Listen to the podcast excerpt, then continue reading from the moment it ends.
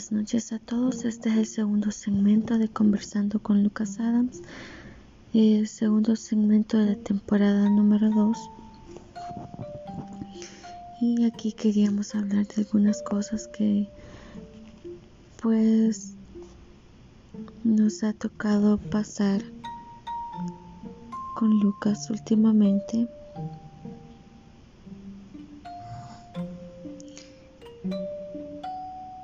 Que les queremos compartir. Eh, me estoy reincorporando a la vida laboral. Ya estoy teniendo algunas complicaciones. Eh, algunos de mis jefes todavía no creen que tengo un tumor o que he sido operada de un tumor.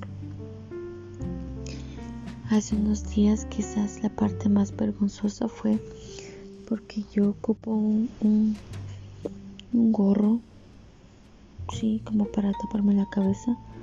Antes ocupaba una pañoleta, pero la dejé de utilizar y ese día estaba trabajando mi computadora estaba fallando entonces se acercaron tres managers a ayudarme.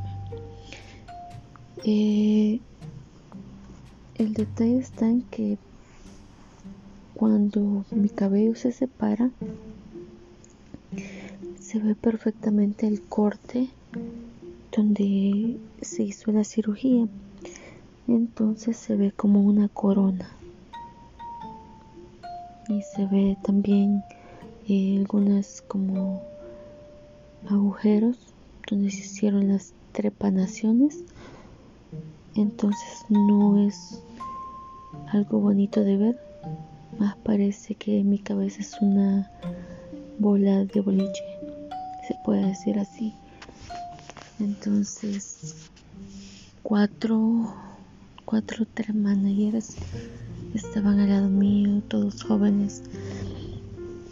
Fue un poquito chocante, algo vergonzoso, porque yo sabía que me estaban viendo la cabeza.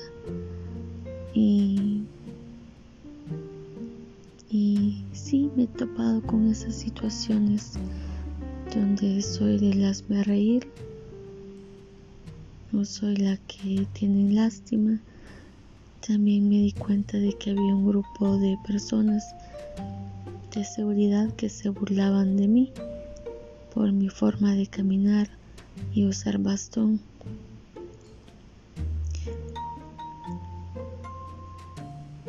El hecho de que ocupe bastón no me hace una persona discapacitada, o al menos eso es lo que dijo la doctora. Pero, sin embargo, a la vista de los demás, yo soy discapacitada tiene sus ventajas y hay que aprovecharlas. Pero no, no lo tomen así. Mi punto es que uno debe saber que la vida, si bien ha dado un giro de 180 grados, uno es fuerte es capaz, podemos hacer todo. Es cierto, hay días en que estamos desmoralizados, hay días en yo misma le digo, yo quiero llorar, yo estoy enojada, estoy frustrada, trato de no descargar mi enojo con mi familia. Eh, voy a terapia, tengo psicólogo, tengo psiquiatra, me ayudan muchísimo. Ahora haciendo estos podcasts eh, es una forma de compartir mi experiencia porque yo sé que muchos de ustedes están pasando lo mismo.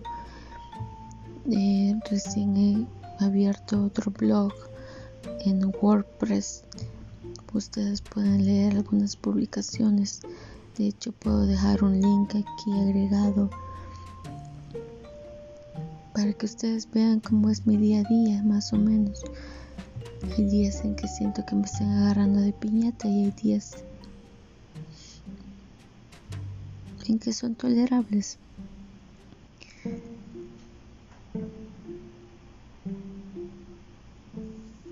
Tenemos miedos. El mayor miedo que un paciente con un tumor cerebral puede tener es que el tumor regrese. el 13 de octubre me hacen mi, mi resonancia magnética. Le tengo terror a esa cosa. La sola idea de pensar que voy a estar metida en ese tubo me pone de nervios. El día que tuve que llegar a hacerme ya me había tomado dos antidepresivos para estar calmada y poder soportar estar ahí y no desmayarme o, o no convulsionar. Y no es por cobardía, es un trauma y todos los que hemos pasado por eso nos vamos a entender. No nos digan cobardes, no nos digan, ay, que no le gran cosa, así solo es un ratito. Créanme que ese ratito se siente una eternidad.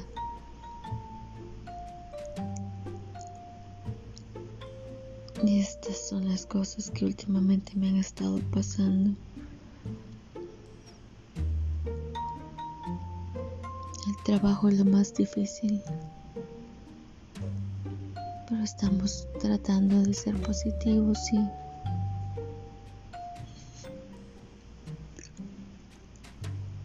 siempre fácil, no siempre fácil. Pero una cosa que me encanta y que yo trato de buscar es que si yo veo una libélula, algo bueno va a pasar. No sé cómo, eso es lo que me motiva.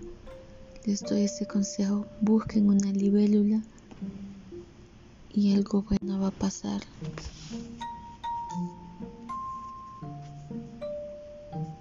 Busquen razones para que el día sea bueno y si no las encuentran, ayuden a alguien más.